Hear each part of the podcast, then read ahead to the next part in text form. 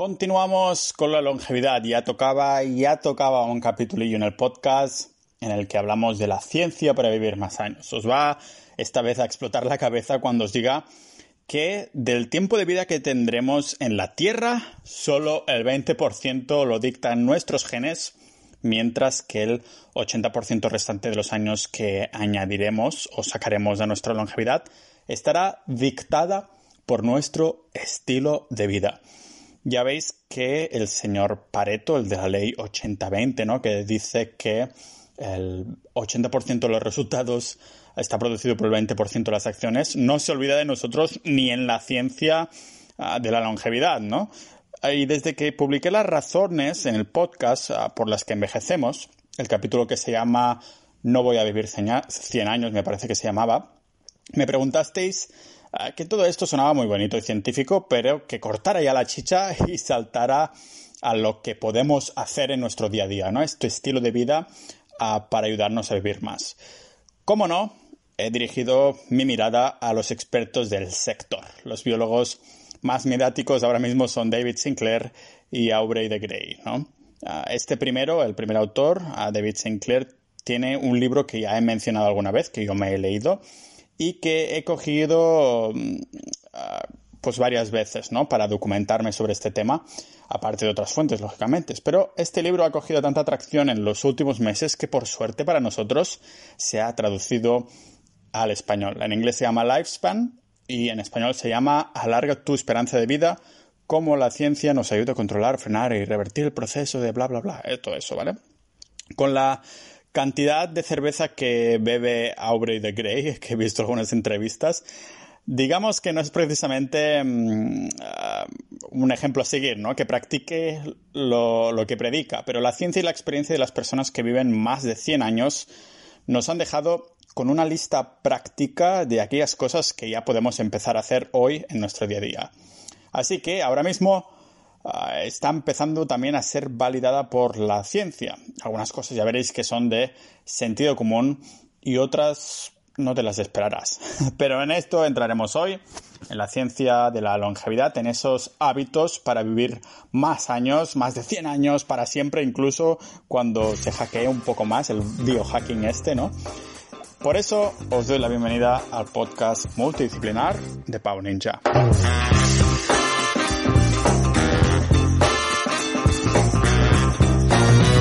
Empezamos con un hábito que está en boca de todo el mundo y es irónico que esté en boca de todos porque de lo que hablamos es el ayuno, que se trata de no ponerse nada en la boca, por eso es irónico, ¿no? Y es que señoras y señores, ahora parece que ayunar está de moda, eso sí, nos quejamos cuando tenemos que hacer un análisis de sangre o donar sangre. Y ahora resulta que aparte de salvar otras vidas, también estábamos alargando la nuestra. es que ahora en este sector ¿no? de la inmortalidad humana, para decirlo así, se clasifica el ayuno como el componente más importante para vivir más tiempo, como ese hábito que si lo tomamos es un pilar fundamental comparado con todos los otros, ¿no? Si como digo no es el único, sí que es el pilar central de toda la ecuación. Y nuestro amigo David Sinclair, que mencionaba ahora, decía que después de 25 años de investigación sobre el envejecimiento y de haber leído miles de artículos científicos, si hay un consejo que pueda ofrecer, una forma segura de mantenerse saludable por más tiempo, algo que podemos hacer para maximizar nuestra esperanza de vida en este momento, es esto, comer menos. Ayunar, porque sí, el hambre y la restricción calórica juegan un papel ahí súper esencial en la vitalidad y la longevidad y se ha demostrado durante siglos con el estilo de vida de algunas personas que han terminado viviendo centenares de años. Bueno, o sea, centenares en plural, ¿no? No más de, de 100 años, pero ya me entendéis. Pero recientemente, aparte de estas, de estas personas, también lo estamos viendo en los laboratorios. La ciencia está apoyando y empezando a entender el por qué. ¿Qué es lo que hace que no comer durante horas o incluso días nos haga tener más horas de vida? Pues, al igual que haciendo ejercicio, que ahora veremos, que es de los siguientes puntos, ayunar produce un estrés del cuerpo que hace mm, activar esas proteínas que ya conocíamos del último capítulo, que se llaman sirtuinas, ¿vale? ¿Te acuerdas de ellas? Ah, lo comentábamos, como digo, en, esa, en ese capítulo del podcast, que son esas proteínas que se cansan y se distraen si hay muchas reparaciones que hacer en nuestro ADN. Pues no comiendo durante muchas horas, el amigo ayuno intermitente, las sirtuinas generan ese combustible llamado NAD+, NAD y símbolo de más, ¿vale? Para refrescaros la memoria, eso del NAD mm, nos ayudaba a transformar la energía en nutrientes. Es como el asistente personal de Pakistán de las sirtuinas, ¿vale? Pasando por las células de, en la levadura, moscas, gusanos, monos, ratas y claro, si los humanos fuéramos el único ser vive que no vivo más tiempo por ayunar, entonces seríamos una excepción. Y amigos ninjas de la vida, ya sabéis que de vez en cuando nos toca bajar de la luna y aceptar que no somos tan especiales como el resto de seres vivos, ¿vale? No lo somos, o al menos biológicamente. Ayunar de vez en cuando, pues juega un papel muy importante porque uh, qué comer es, uh, es importante, pero también el cuándo y el cuánto cogen un rol que es incluso más relevante, ¿vale?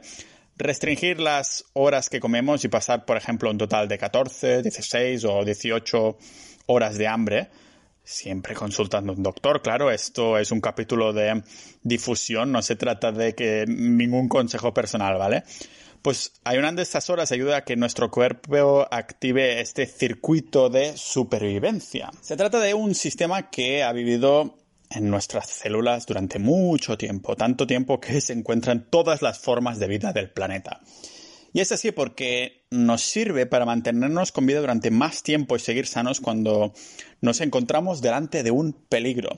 Si añadimos un poquito de ejercicio y nos quedamos sin aire corriendo, por ejemplo, en, la cinta, en el gimnasio, es bueno porque se activan estos mecanismos. Lo mismo si voluntariamente restringimos las comidas que comemos, el ayuno que ahora comentaba, ¿no? De forma controlada. Rollo saltarse el desayuno o tener un brunch tardío, ¿no? Como primera comida del día. Pues activamos uh, estos sistemas porque el cuerpo dice, joder, no tengo comida y empieza a subir los niveles de NAT y a su vez esto activará las sirtuinas, ¿vale?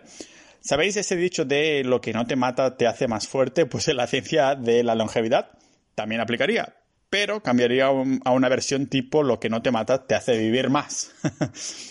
pero vamos a ponernos prácticos un poco más, tal como os gusta. ¿Hay alguna manera de ayunar o de controlar cuándo y cómo comemos que funcione mejor para vivir más años? Pues vamos a ver algunos estudios y sobre todo modelos uh, para aplicar este ayuno, ¿vale?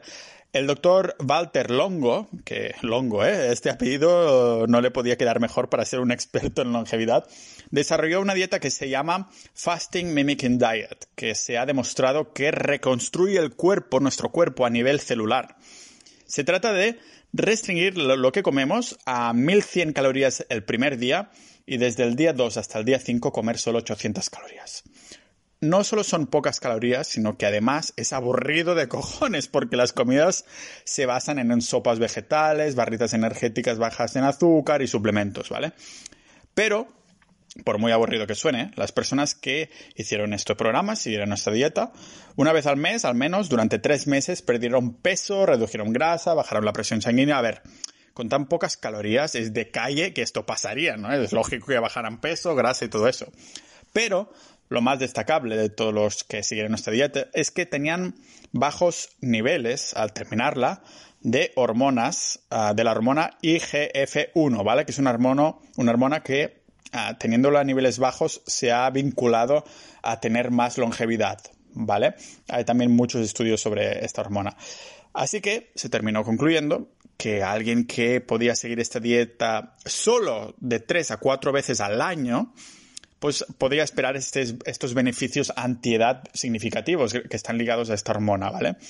Pero, aparte de esto, ah, de unas cuantas veces al año, hay otros protocolos que, podemos seguir más a menudo, ¿no? Algunos ya los conocéis si estáis en estos del ayuno y ahora los comentaremos. Ah, vamos a mencionar tres rápidamente y creo que tocará algún capítulo en el podcast en el que nos centremos en el ayuno de la longevidad. Porque este punto y el segundo también son un poco los que me quiero alargar un, poco, un poquito más, porque ya veréis que son los pilares de vivir más años, hacia dónde está tirando la ciencia, pero se van a merecer capítulos aparte, ¿vale? Empezamos por la dieta de 16-8, que básicamente es saltarse el desayuno y cenar pronto, ¿vale? Los números vienen de no comer durante 16 horas y comer durante 8. A ver, no seamos locos, ¿eh? No me refiero a comer sin pausa durante 8 horas, ahí mom, cada hora, no. Es, ah, en este periodo de 8 horas puedes comer cuando tengas hambre, ¿vale? Después tenemos la dieta 5-2, que se trata de comer un 75% menos de calorías durante dos días a la semana. Y después, un poquito, yendo un poquito más extremos, al Eat Stop Eat, que se trata de no comer durante todo el día, durante un par de días a la semana. Y el, el resto de días, pues comer como queramos, aunque tiene que ser de una manera pues responsable, ¿no? Hay métodos ah, más extremos, incluso de uno, que nos pueden funcionar igual, pero eso sí, requieren bastante fuerza de voluntad, ¿vale? Ah, como por ejemplo, no comer durante uno o dos semanas enteras cada trimestre. Eso, lógicamente, eh, creo que el primero y el segundo que os he mencionado, el 16.8 y el 5.2, son las más asequibles para la mayoría de mortales como nosotros, ¿no? Para los que aún no han tenido ninguna experiencia con el ayuno para vivir más años o como estilo de vida cómodo, porque libera mucho espacio mental, la verdad, esto de no tener que comer, ¿vale? Pues como os decía, si probáis más de una de estas maneras de ayunar, con el tiempo veréis que algunos de estos métodos para limitar la comida serán como más efectivos para vosotros, individualmente, ¿vale?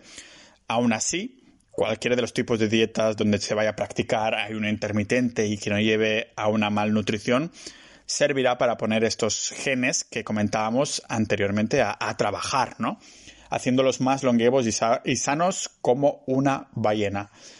Y repito, antes consultar al doctor, lógicamente. Yo no estoy dando consejos de ayuno, solo estoy diciendo lo que hay encima de la mesa. Antes de ver el segundo punto, quería dar las gracias muy rápidas a todos los miembros de Sociedad Ninja, que es nuestra comunidad del podcast y no solo de esto, sino de personas multidisciplinares con varias pasiones, y una de estas pasiones es la longevidad, porque tenemos un canal de esto, que está bastante activo, la verdad. Comentamos cosas del frío, del ejercicio, del ayuno y todo eso, ¿vale?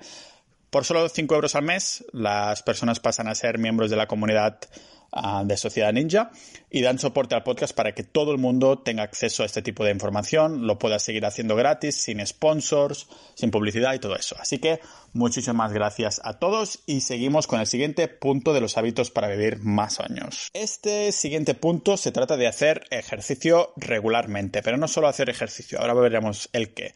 Porque activar esos genes nos hacen jóvenes de nuevo. O sea que con, con todo esta lista, ¿no? Eso tiene que ser nuestro objetivo, activar estos genes.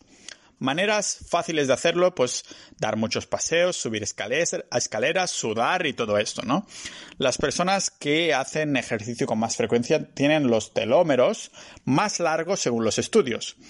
Que si os acordáis también del capítulo de no voy a vivir 100 años, ah, son esa secuencia de ADN al final de los cromosomas que se van acortando con la edad, algo que no queremos ah, y que ya vimos anteriormente, como digo.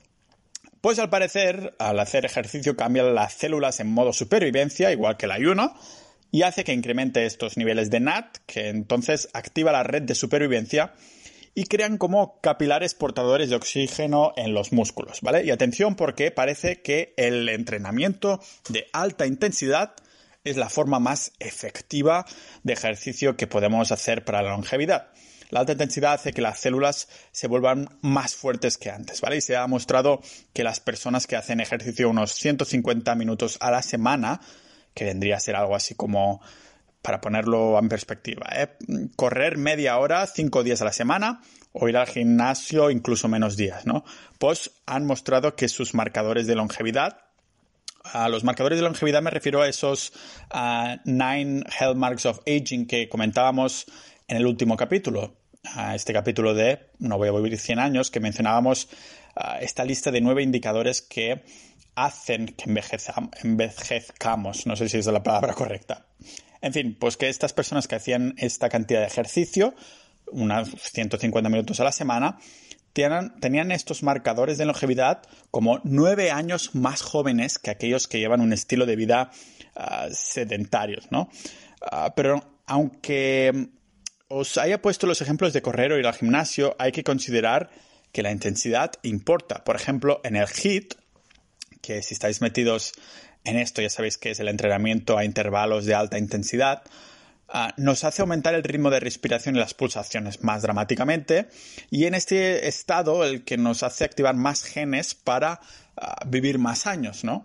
Y David Sinclair comentaba que mm, sabremos cuándo alcanzamos estos niveles de ejercicio cuando sentimos que nos cuesta respirar o el corazón nos va a un 75 o un 80% más rápido o cuando sudamos más que los que sudábamos de la clase de sociales en secundaria, o cuando mm, nos podemos decir, no podemos decir más de unas palabras, ¿no? Antes de necesitar respirar. Ese estado físico, ¿no?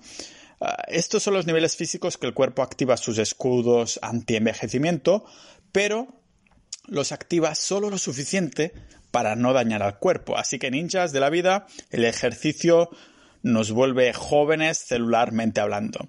Ah, si combinamos esto con el ayuno ya tenemos muchísimo ganado. Pero vamos a incorporar otro punto a esta lista. Este punto es ah, exponerse al frío. Una sauna también, a lo mejor siete veces a la semana, puede ser genial. Pero sobre todo el frío, ¿no? Porque el motivo es que el frío activa las sirtuinas que entonces alimenta el desarrollo de la grasa marrón o grasa parda en nuestras espaldas y hombros. Un momento, Pau. ¿Grasa marrón? ¿Qué demonios es esto que suena tan marrano, no? Pues es algo que se descubrió bastante recientemente. Se trata de un tipo especial de grasa que tenemos que solo se activa con el frío. Y entonces radia calor para ayudar a nuestro cuerpo a mantener la temperatura corporal, que deberíamos tener, ¿vale? Se asocia a unos altos niveles de ah, grasa parda con menos cantidad de enfermedades que vienen con el envejecimiento, ¿vale? Y a ver, confieso que es un coñazo eso de las duchas frías para los que no las soportamos. Personalmente solo lo hago cuando estoy súper motivado o inspirado en cualquier proyecto en el que estoy trabajando. No sé, que estoy ahí tres horas metiéndole caña y digo, voy a tomar una ducha. Y digo, venga, me voy a poner agua fría ahí a tope y me motivo yo solo. Pero en días normales no, no es que sea muy bienvenido esto de las duchas frías, ¿vale? Pero con esto del frío, la exposición al frío, pasa lo mismo que en el ayuno y la comida, ¿no? Volvemos a activar esa respuesta de supervivencia del cuerpo. Ah, con eso se generan cambios en nuestros niveles de respiración, la presión y los latidos del corazón, como cuando escucháis este podcast. Pero especialmente cuando nos encontramos en un ambiente que es incómodamente frío, activamos esta grasa parda. De hecho, hasta se ha demostrado que la restricción de, calorías baja la temperatura del cuerpo, ¿no? Y hace gracia ver que todos estos conceptos que hemos visto hasta ahora, todos estos hábitos de la longevidad biológico, está tan relacionado, que es esta red de supervivencia, ¿no? Pero aparte, unas buenas ideas para darle al cuerpo algún extra de frío podría ser, ah, yo qué sé, dejar la ventana abierta cuando dormimos un poquito, tomarnos una ducha bien fría, como os comentaba, o ir a caminar solo con una camiseta o sin camiseta en un día de, invierno. ¿Qué pasa? Ahora los viejos rusos que corren casi desnudos ya no están tan locos, ¿no? Ah, pero de esta lista podemos descartar la combinación de los anteriores, ¿no? De hacer ejercicio en condiciones de frío. Se ve que entonces el cuerpo se pone como en un enchufe de los coches Tesla, supercarga la producción de grasa parda. Estamos hablando ahora de hacer ese ejercicio en condiciones de frío, o sea, como sumar los dos conceptos, ¿vale? Entonces es un, supercargador de grasa parda. Ah, pero no hay que ir a lo ruso tampoco, la moderación es importante, es similar Ah, con el ayuno, ¿no? Que decimos que no comer es bueno y de pronto los motivados de la vida dejan de comer durante semanas sin ningún tipo de control y doctor, ¿vale?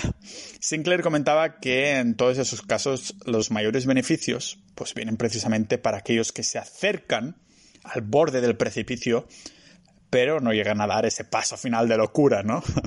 No sé vosotros, pero yo me, voy a tomar estas palabras al pie de la letra porque la congelación o hipotermia, no sé, ¿eh? no es que sea precisamente sana para nuestra salud y no me va mucho a mí. Pero la piel de gallina, el castañeo sevillano de los dientes o los brazos ah, con algunos espasmos que nos se mueven así en plan mucho frío, ¿no? Son indicadores de que estamos tomando el frío, pero no estamos en peligro. Tiene sentido llegar al punto de que el cuerpo pues, nos avisa pero no pasamos esta barrera, como decía, de, locura, ¿no? Este umbral. cuando experimentamos estas condiciones a menudo, los genes de la longevidad que ya mencioné entonces toman el estrés que necesitan para crear la grasa parda. De momento, ah, no vamos a incluir también una exposición al calor a esta lista de hábitos, porque parece que mm, el calor en sí puede tener beneficios, pero ah, también no se ha estudiado lo suficiente, porque se ha visto, por ejemplo, que los que frecuentan saunas, que comentaba antes, tienen menos muertes prematuras y más longevidad, pero no se sabe exactamente el por qué. Todo esto también viene del sentido común y es que nuestros genes no evolucionaron para estar cómodos todo el rato. Así que puede tener sentido que de la ducha de agua fría saltemos a la sauna a, ver dónde nos lleva todo esto, ¿no? Otro hábito es comer poca proteína y mayormente plantas. Y es que la evidencia en, basar la dieta en, plantas no solo beneficia a la longevidad, pero a las enfermedades del corazón, cáncer y demás. Es decir, no solo vamos a vivir más años, sino que vamos a vivir mejor. Y esta manera de comer os puede sonar mucho a la dieta de las Blue Zones, que son esas ah, partes del planeta como Sicilia en Italia o Okinawa en Japón, donde hay más personas centenarias por habitante, ¿no? En la comunidad científica no hay mucho debate en las partes negativas de bajar el consumo de proteína animal. O sea, comer menos carne se recomienda en general, ¿no? Estudio tras estudio nos ha ido demostrando que aquellas dietas que se basan en mayor medida al consumo de animales están asociadas a más mortalidad cardiovascular y riesgo de cáncer. Y ya sé, ¿eh? ahora tendremos a los defensores de la nueva dieta carnívora, donde lo único que se come es esto, carne. El caso es que aún no puedo presentar ningún argumento a favor o en contra ah, de esta dieta carnívora, y digo aún, aún no puedo, porque como es algo que ha salido en los años recientes, aún no hay estudios que hayan seguido a los sujetos que solo como carne a largo plazo, ¿no? Pero independientemente, y aunque tengamos que basar la dieta en plantas, esto no quiere decir ah, para los que comen carne que tienen que abandonarla por completo, ¿vale? Personalmente, el único tipo de carne que he estado comiendo últimamente, los últimos cinco años, es pescado, pero estoy de acuerdo ah, en que nuestros ancestros, pues cazadores, recolectores, comían carne, algo de carne, ¿vale? Atención porque la, comían en mucha moderación comparado con los días que corren actualmente, ¿vale? Su dieta aún se basaba en plantas. Proteína de, de plantas en grandes porcentajes y después la carne que comamos, huevos y esto, ¿no? Eso es lo que dice la evidencia actual. ¿Por qué controlarlo? Porque cuando comemos esta proteína se activa una enzima del cuerpo. Esta proteína, proteína me refiero a, proteínas no solo que vienen de la carne, sino proteína en general, ¿no? Que se llama mTOR, de la que ya hemos hablado también en ese capítulo que he mencionado. Y que, desgraciadamente, se asocia a una vida más corta. Ya os sonará de, este otro capítulo, las que hemos hablado de ella, y hablaremos un poco más de mTOR dentro de un par de puntos en nuestra lista, ¿vale? Después, ahora mismo podemos pasar a otro punto que es evitar los azúcares y carbohidratos. Ah, mantener ese consumo de azúcar, pan y pasta lo más bajo posible e incluso hacer como David Sinclair y no comer nunca jamás postre. Yo me comí un, me comí un cheesecake hace unos días después de entrenar porque no sé, lo sentía, ¿vale? No soy tan bueno en este. Pero ¿cuál es la ciencia detrás? Mm, podremos hablar de esto de forma más extendida, pero antes vamos a usar el sentido común porque nuestra cultura en los últimos años ya ha demonizado lo suficiente los azúcares refinados como para que sepamos todas las enfermedades que nos acarrea comer azúcar, ¿no? Así que lógicamente tenemos menos probabilidades de vivir más años si vamos a morir antes de un ataque al corazón por culpa de comer siempre azúcar. Pero vamos a centrarnos en la biología, ¿vale? ¿Qué hace el azúcar para la biología? Los genes que podemos activar y potenciar que aporten longevidad en sí mismo. No hay mucho paper con ah, estudios con los humanos, pero nuestros cuerpos siguen las mismas tendencias que el resto de seres vivos en temas de genética, así que no está mal tenerlos en consideración, ¿vale? Por ejemplo, hay uno en el que se administró azúcar a moscas como única base de su dieta. Hay unas moscas que tuvieron una vida 7% más corta con una dieta alta en azúcares, como digo. Pero había otro con ratas, y como no, ah, que ya sabéis que las ratas tienen una genética mucho más similar a la humana, y además viven más que las moscas, pero menos que los humanos, por eso se experimenta con ellas primero, ¿vale? Este estudio de las ratas demostró que las hembras con una dieta alta en azúcares murieron el doble de rápido a los otros sujetos, ¿vale? Y lo que me preocupa de este estudio es que dieta alta en azúcares no significa solo de azúcares. Un porcentaje que ahora veremos que mm, preocupa.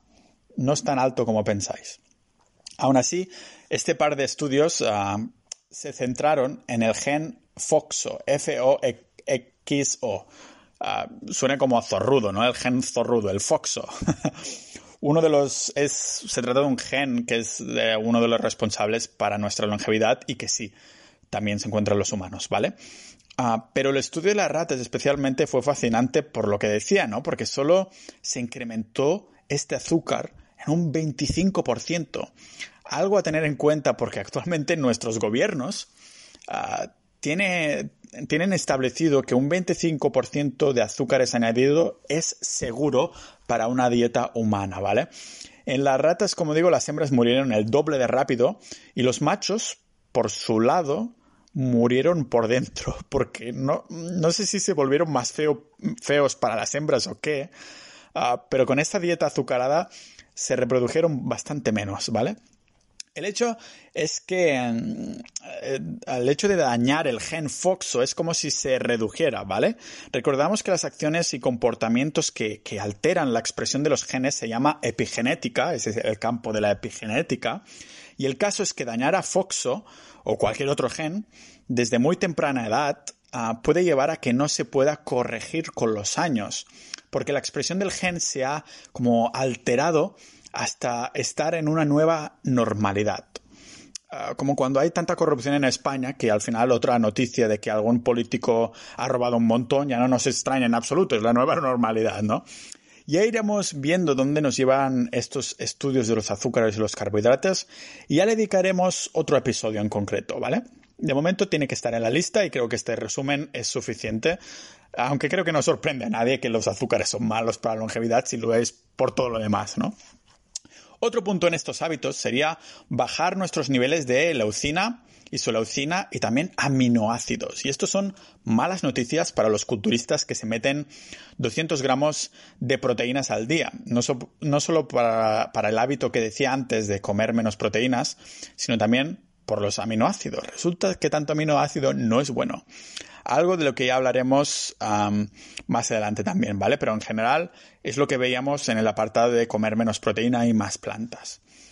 Ah, por ahora podemos decir que mm, la reducción de aminoácidos que encontramos en las carnes lleva a una inhibición de mTOR que ayuda a proteger las mitocondrias ah, de los daños, ¿no? Y repara constantemente nuestro ADN de roturas. Por eso es importante. Lástima que mTOR no pueda reparar mi corazón roto también de, sentimientos, ¿no?